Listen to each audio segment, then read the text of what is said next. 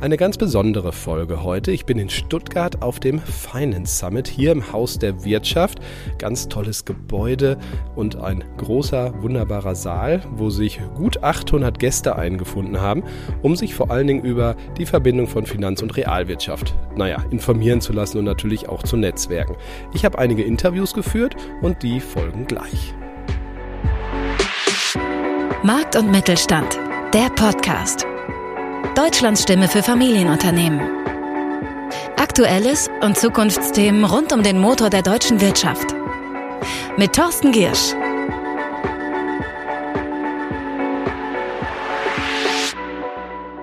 Künstliche Intelligenz, Blockchain, Token-Technologie, das sind so Stichwörter, die hier äh, eine große Rolle gespielt haben.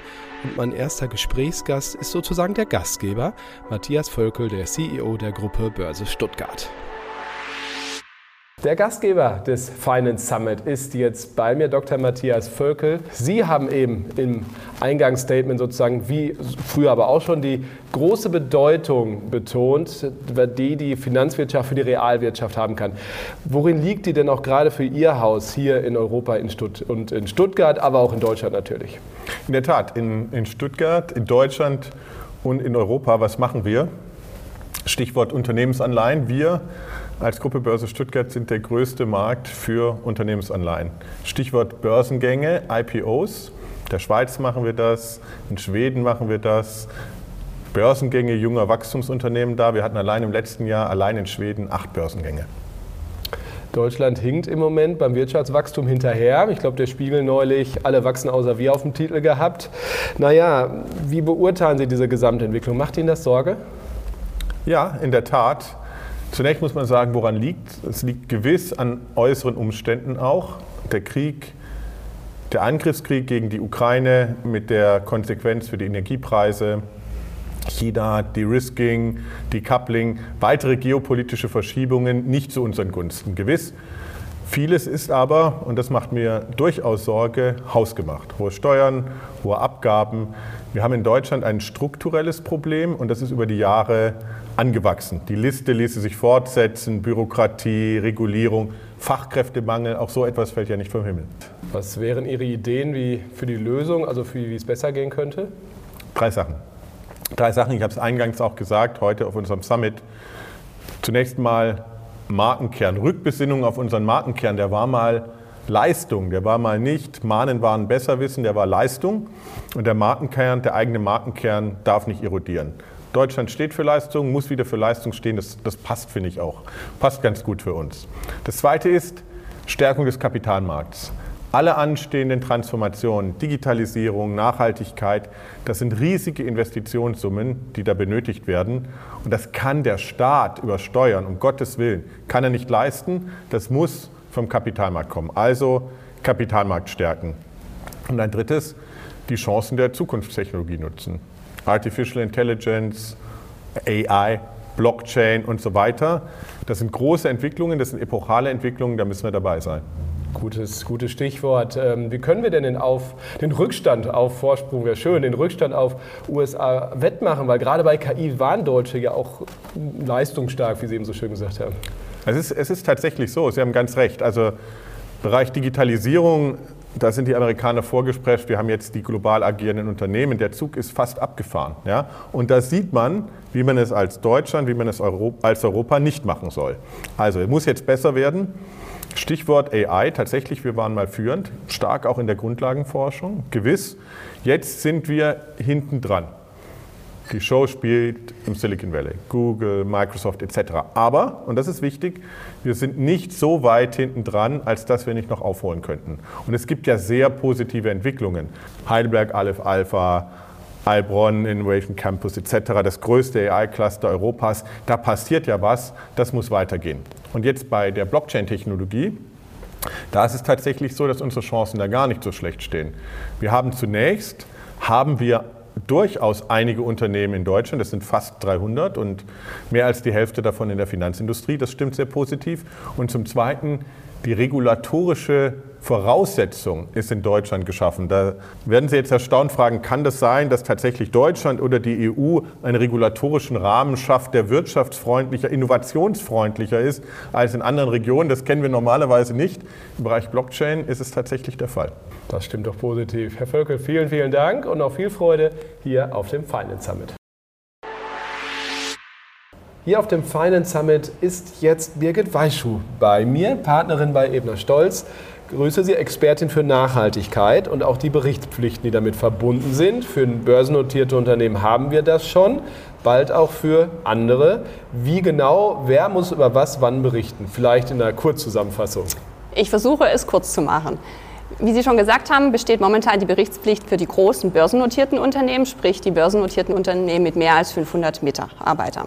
Durch die CSRD, die Ende Dezember verabschiedet wurde und jetzt noch in deutsches Recht umzusetzen ist, erweitern sich die Nachhaltigkeitsberichterstattungspflichten auch auf die großen, nicht börsennotierten Unternehmen. Das heißt, der Anwendungsbereich erweitert sich so circa von 550 Unternehmen in Deutschland auf geschätzt 15.000 Unternehmen. Also werden viele unserer mittelständischen Unternehmen unter die Berichtspflicht fallen, die sehr umfangreich ist und es kommt eine deutliche erweiterte Berichterstattung auf die Unternehmen zu. Können die das schon? Also wo sind so ganz schwierige Fälle, wo Sie sagen, uff, das wird richtig Arbeit noch für die? Also bisher gab es ja für die mittelständischen, nicht börsennotierten Unternehmen noch überhaupt keine nicht finanzielle Berichterstattung. Viele Unternehmen engagieren sich im Bereich Nachhaltigkeit, schauen bei ihren Investitionen auf Nachhaltigkeitsaspekte, aber nicht in der Berichterstattung.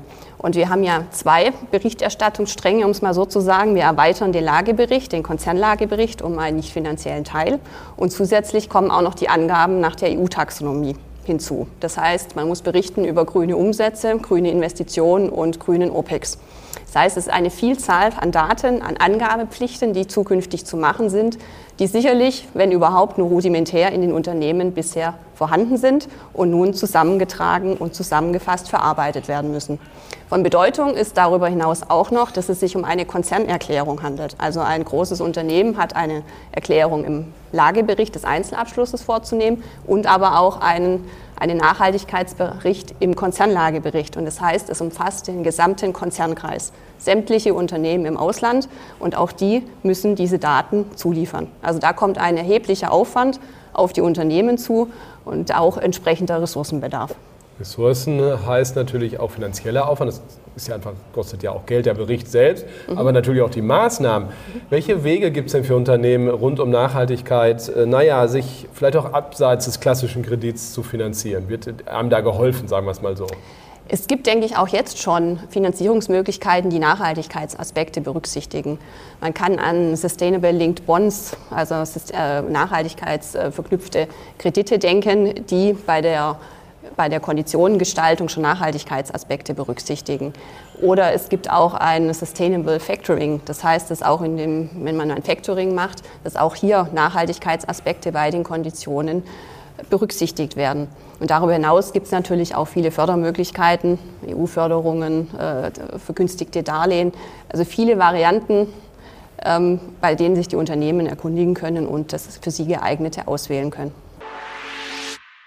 Bei mir ist jetzt hier auf dem Finance Summit in Stuttgart Dr. Christian Ricken. Er ist Vorstandsmitglied der LBBW, der Landesbank Baden-Württemberg, hier im Herzen sozusagen des Mittelstandes rund um Stuttgart im weitesten Sinne. Wie beurteilen Sie den, naja, den Status der Familienunternehmen? Ja, zunächst mal sind die Familienunternehmen weiter stark. Ähm, auf der Innovationsseite sind mehrheitlich sehr gut aufgestellt.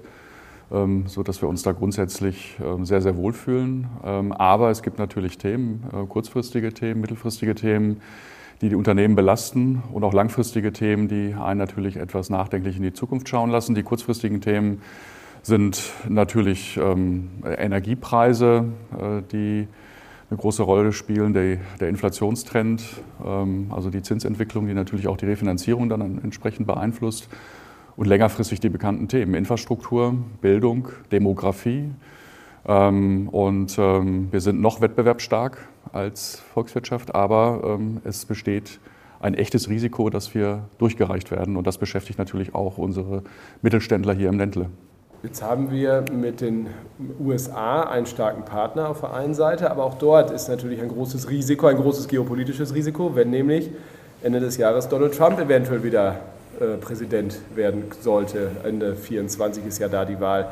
Wie groß sehen Sie das ähm, Risiko und kann man sich darauf auch irgendwie vorbereiten und wie, wie nehmen Sie das wahr? Das ist natürlich ein mediales Thema, äh, natürlich auch getrieben durch äh, die Art, wie Herr Trump auftritt. Und äh, de facto muss man aber auch anerkennen, dass die langfristigen Trends der US-Politik ähm, eigentlich invariant sind von der Frage, wer am Ende im Weißen Haus sitzt. Es gibt eine große Einigkeit zwischen den beiden Parteien, den Demokraten und den Republikanern was die Notwendigkeit einer ähm, Reindustrialisierung der USA angeht, ähm, notfalls auch zulasten der europäischen Partner. Äh, ich glaube, der Blick auf China ist über beide Parteien hinweg äh, sehr, sehr ähnlich. Ja, also insofern würde ich mir da äh, keine allzu großen Sorgen machen.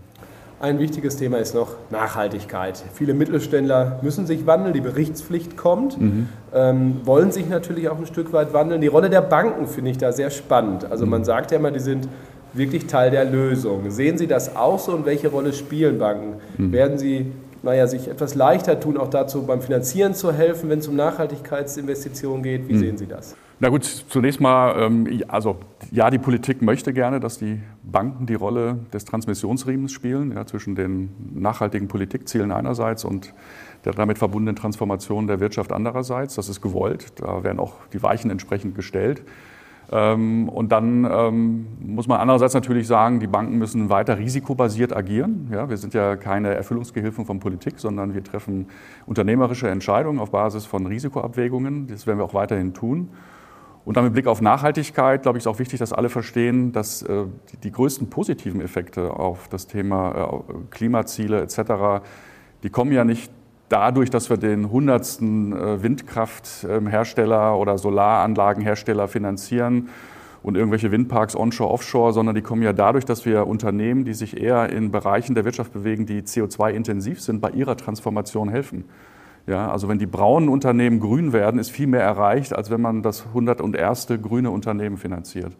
Und das ist wichtig, wenn man über Transformationsfinanzierung spricht. Kienbaum ist ein Partner des Finance Summit und Anna-Maria Kahl, Personalexpertin dort, ist jetzt bei mir. Das Thema Personal soll ja nicht zu kurz kommen auf einem Finance Summit, weil es einfach so wahnsinnig wichtig ist, die Knappheit auf allen Ebenen.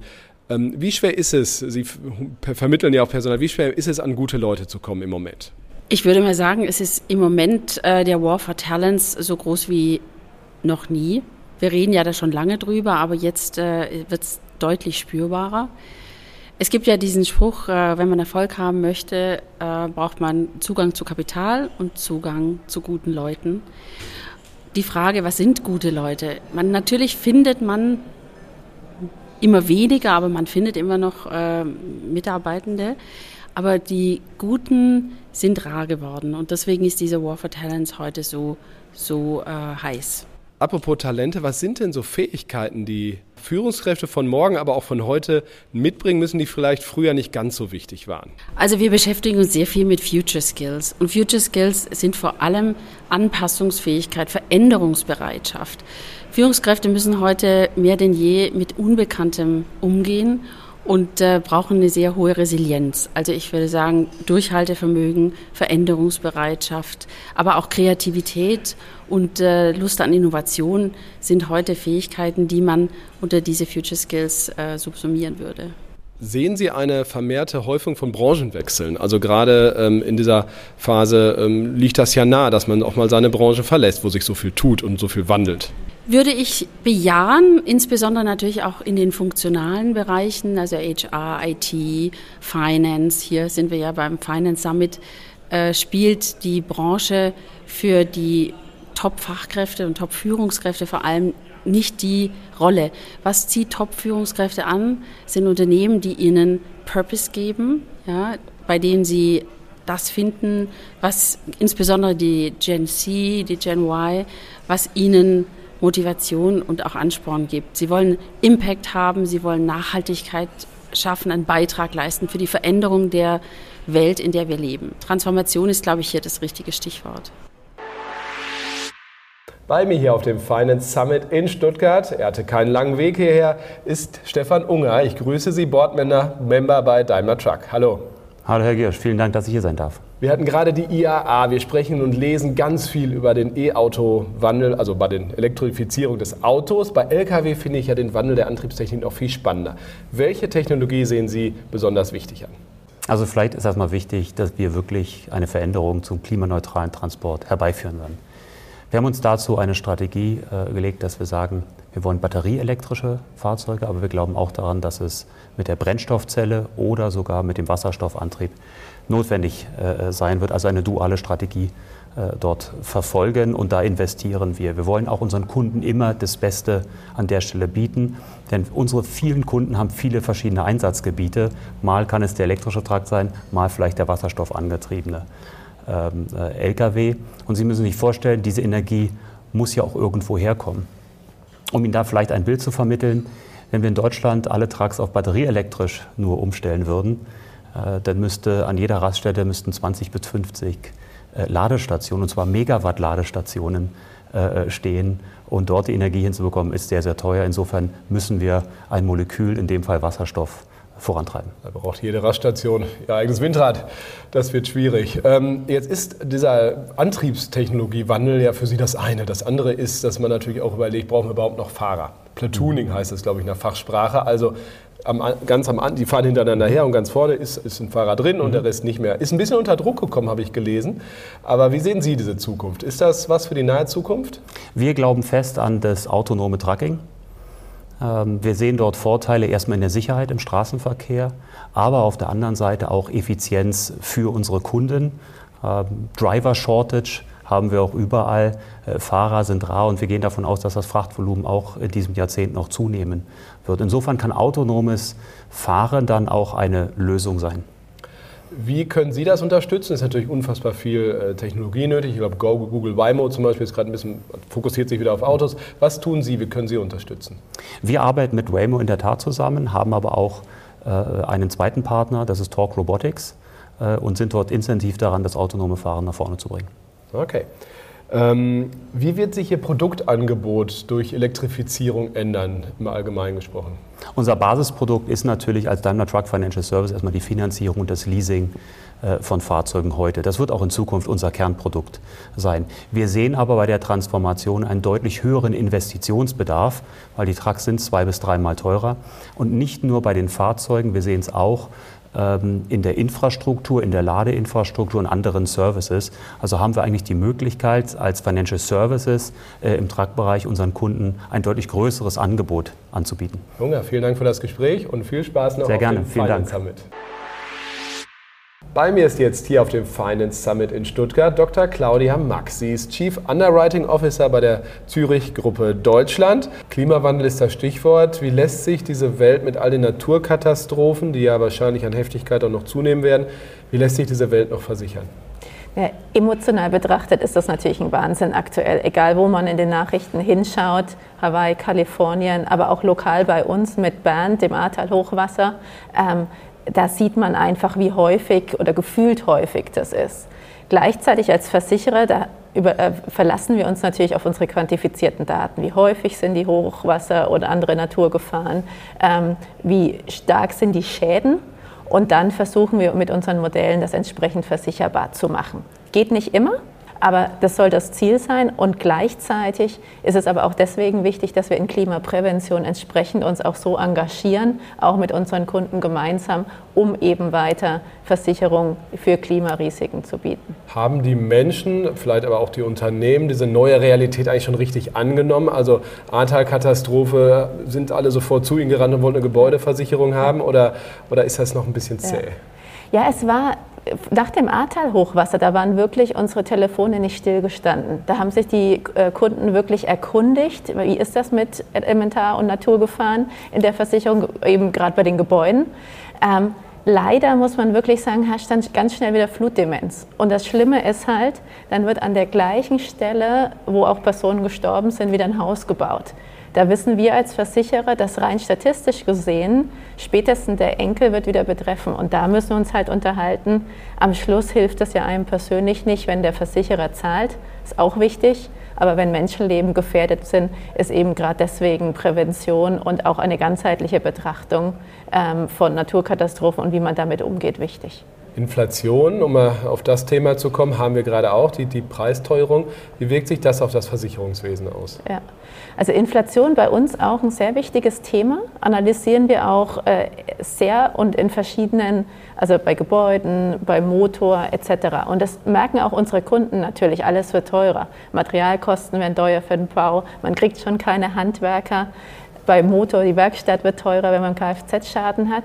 Und das Wichtige ist natürlich, das sind nicht nur Prämiensteigerungen, um jetzt mehr zu verdienen, sondern am Schluss, wenn Sie eine Gebäudeversicherung betrachten, wir wollen Ihnen ja, wenn Sie ein Gebäude bei uns versichert haben, wieder das gleiche Gebäude sozusagen hinstellen. Und entsprechend müssen wir in Ihre Versicherung auch diese Werte abdecken, damit Sie nicht unterversichert werden. Sie wollen ja nicht aus Ihrem schönen Einfamilienhaus auf einmal ein kleines Hüttchen machen. Und von daher sind für uns diese Prämiensteigerungen leider dann auch nötig, und, und ähm, sozusagen versuchen wir es aber auch gut unseren Kunden zu erklären, dass sie verstehen, was wir da machen. Lutz Diederich ist jetzt bei mir hier auf dem Finance Summit in Stuttgart, CEO von BNB Paribas Deutschland. Grüße Sie, Herr Diederich. Hallo. Hallo, ich grüße Sie. Sie waren ganz lange bei der Hypo-Vereinsbank, bekanntlich eine Tochter eines italienischen Bankkonzerns, der Unicredit, jetzt sozusagen Deutschlandchef der französischen Tochter. Was hat sich mentalitätstechnisch für Sie ganz persönlich geändert dadurch? Also wenn ich mal ein Klischee bedienen darf, würde ich sagen, von der Spontanität zur Kontinuität. Also in der italienischen Bank geht es ein bisschen emotionaler zu, geht es ein bisschen spontaner zu, manchmal auch etwas erratischer. Äh, die französische Bank BNP Paribas habe ich als sehr langfristig orientiert, als sehr kontinuierlich, als sehr intellektuell empfunden. Okay. Kommen wir zum Ernst der Lage, was sozusagen den Standort Deutschland auch angeht. Wie geht es Ihren Unternehmenskunden im Moment? Was ist so Ihr Eindruck? Ich habe das vorhin schon, schon auf dem Panel gesagt. Ich habe den Eindruck, dass die Unternehmenskunden ein bisschen in der Komplexitätsfalle stecken, weil so viele Probleme auf einmal da sind. Wir hatten vor, ähm, vor Covid hatten wir die drei großen strukturellen Probleme, die grüne Transformation. Wir hatten das Thema Demografie. Ja, und wir hatten auch, auch die Staatsschulden-Thematik. Ja, und dann kamen die beiden externen Schocks mit Covid und der Ukraine-Krise mit allen, mit, mit, allen Auswirkungen, die wir kennen. Energiekrise, Inflation. Ähm, wir haben das Thema Lieferketten, Lieferketten gesehen und das Thema Demografie, was sich in der Co oder, oder nach der Covid- und Ukraine-Krise nochmal verstärkt hat. Nachhaltigkeit, da kommen bald Reportings, auch für Firmen, die nicht an der Börse sind. Jahr für Jahr äh, geht die Grenze der Mitarbeiterzahl sozusagen nach unten und des Umsatzes.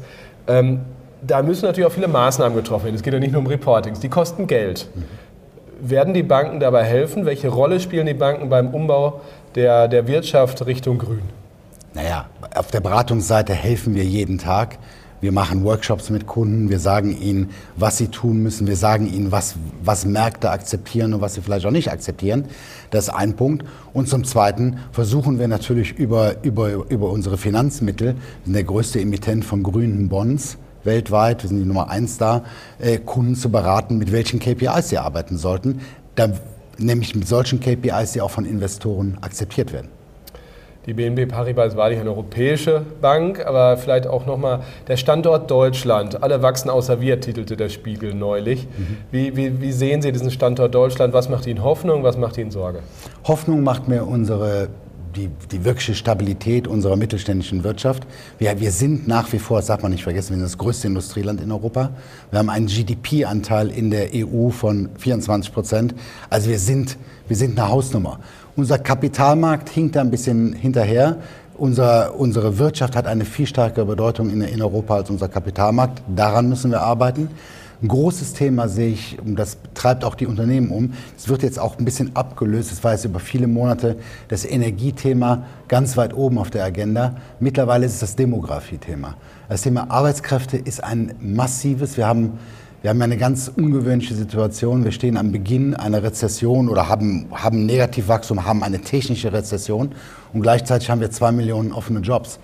Und die sind nur zu lösen, wenn man dann noch sich überlegt, dass die Boomer-Generation jetzt in den nächsten Jahren in die Rente geht, dann kann die Lücke auf fünf, sechs Millionen anwachsen, wenn nichts passiert. Und das kann nur geheilt werden über massive Anstrengungen in die Digitalisierung und über Zuwanderung. Wir müssen jeder politischen Stimme in Deutschland die, die uns glauben machen will, dass wir keine Zuwanderung bräuchten, dass Zuwanderung was Schlechtes wäre, dann müssen wir wirklich entgegentreten, weil wir brauchen wirklich Zuwanderung in den Arbeitsmarkt, damit die Renten auch morgen bezahlt werden können. Bei mir hier auf dem Finance Summit in Stuttgart ist jetzt Katharina Gera. Sie ist CEO von Immutable Insight. Und da wäre meine erste Frage, was macht Immutable Insight? Immutable Insight macht alles rund um Blockchain, ähm, Blockchain-Analysen, Tokenökonomie, tokenisierte Anleihen, lizenziertes Geschäft, alles, wie man die Finanzinstitute und Kunden in die Welt der Blockchain- und Tokenökonomie mitnimmt. Tokenökonomie, was, was fasziniert Sie so daran? Was, was ist spannender daran? Oh, wie viel Zeit haben wir? ähm, Tokenökonomie ist für mich das größte Herzensthema überhaupt, weil es aus meiner Sicht die größte Chance unserer Generation ist, Wohlstand und Wachstum zu schaffen. Ähm, ich glaube, dass Tokenisierung ähnlich wie die Digitalisierung ein Prozess ist, der die ganze Generation treibt. Ein Token ist eine neue Art Wert auf einer Blockchain darzustellen. Es ist aus meiner Sicht besser als jede Art von Verbriefung, die wir heute kennen, besser als jede Art von Aktie, die wir heute kennen. Und ein Token kann sich auch selber verwalten und kann selber ein Teil der Wertschöpfung sein. Und das ist das, was es so spannend macht und deswegen wird es eine eigene Ökonomie. Okay, und diese tokenisierten Bezahlmöglichkeiten, was macht die für auch Normalmenschen am Ende so, so wichtig, so, so spannend? Zum einen ist eine Blockchain, auf der die Tokenökonomie basiert, viel sicherer. Ähm, sie ist schneller, ähm, sie ist in kleineren und in größeren Mengen, als wir es heute ökonomisch machen können, verfügbar. Aber ganz besonders wichtig ist, dass sie wie ein kleines, wie eine kleine App im Grunde funktioniert und man ähnlich wie mit einer Homepage ähm, sozusagen neue Dinge ermöglichen kann, die man mit einem Hotelprospekt zum Beispiel noch nicht machen konnte. Ist eine Hotel-Homepage heute anders. Und ein Token, zum Beispiel bei einem Laden vor einem Auto oder bei einem ähm, Commercial Paper, also einer Refinanzierungsform, kann ein Token selber eigene Funktionen leisten, die ein schlichtes Stück Papier nicht kann. Eines der Beispiele, die ich gerne mache, also momentan denken wir alle, wenn wir zum Beispiel Refinanzierung denken, Pferd. Die Überkategorie ist aber Mobilität und jetzt hat jemand den Motor erfunden. Und rund um den Motor muss ich ein bisschen anders denken als Pferd. Die meisten würden jetzt das Pferd aktuell auf eine motorisierte Unterlage stellen und ich versuche das Auto zu entwickeln. Okay, sehr schönes Beispiel. Wie kann ich als Normalmensch denn tokenisiert äh, irgendwas starten? Also wie, wie mache ich das? Was sind die ersten Schritte? Die allererste Schritt ist die digitale Tupperware. Ich nehme, was ich heute kenne und mache einen Token drumherum. Wenn man sich vor 20 Jahren überlegt, wie war die erste Hotel-Homepage, um in dem Beispiel zu bleiben, irgendjemand hatte einen PDF gedruckten Hotelprospekt und die erste Homepage, die man von dem Hotel kannte, war meistens das gleiche nur am Bildschirm statt auf Papier. Und dann beginnt dieser Prozess. Deswegen sage ich auch, so wie Digitalisierung ist Tokenisierung eben auch ein Lernprozess. Aber im Grunde genommen kann ich heute, wenn ich auf eine Hotel-Homepage gehe, wahrscheinlich direkt online buchen. Ich kann gucken, was verfügbar ist. Ich kann vielleicht durch ein Hotelzimmer durchgehen. Ich kann über ähm, Seiten wie Expedia oder Prodo mir unterschiedliche Hotels anschauen. Und so entwickelt sich eine Tokenökonomie. Wenn wir zum Beispiel ein Immobilienportfolio nehmen, ich könnte ein Gebäude tokenisieren, ich könnte ein Portfolio tokenisieren, ich könnte die Ablaufprozesse der Vermietung tokenisieren, ich könnte die Mietbezahlung tokenisieren. Im Grunde genommen ist es sozusagen dadurch, dass der Token anders als eine Homepage selber agieren kann, auch Teil der Automatisierung und auch Teil der künstlichen Intelligenz. Weil woher nehme ich die ganzen gesicherten Daten für einen Algorithmus, der selbstlernend ist? Woher nehme ich die Bezahlmöglichkeiten zwischen zwei Maschinen, wenn ich keine Kreditoren- und keine Debitorenbuchhaltung habe? Und für all das ist eine Blockchain, ist ein Token, ist eine digitale Wallet, ist ein Konto entscheidend, sodass ich all diese Möglichkeiten haben kann. Und egal, ob ich dann ein Handwerksbetrieb bin oder ob ich äh, Porsche bin oder ob ich irgendwie am Ende des Tages E.ON bin. Am Ende des Tages ist der Token, ist das Wallet der Zugang zu dieser Art von Umsatz und am Ende des Tages auch Gewinn. Frau Gera, vielen Dank für das Gespräch und auch viel Spaß hier auf dem Finance Summit. Das waren ein paar Eindrücke vom Finance Summit hier im Haus der Wirtschaft in Stuttgart. Ich hoffe, es hat Ihnen gefallen. Ich sage wie immer, bleiben Sie gesund und erfolgreich. Bis nächsten Freitag. Tschüss. Das war Markt und Mittelstand, der Podcast. Wir hören uns nächsten Freitag wieder auf markt- und-mittelstand.de.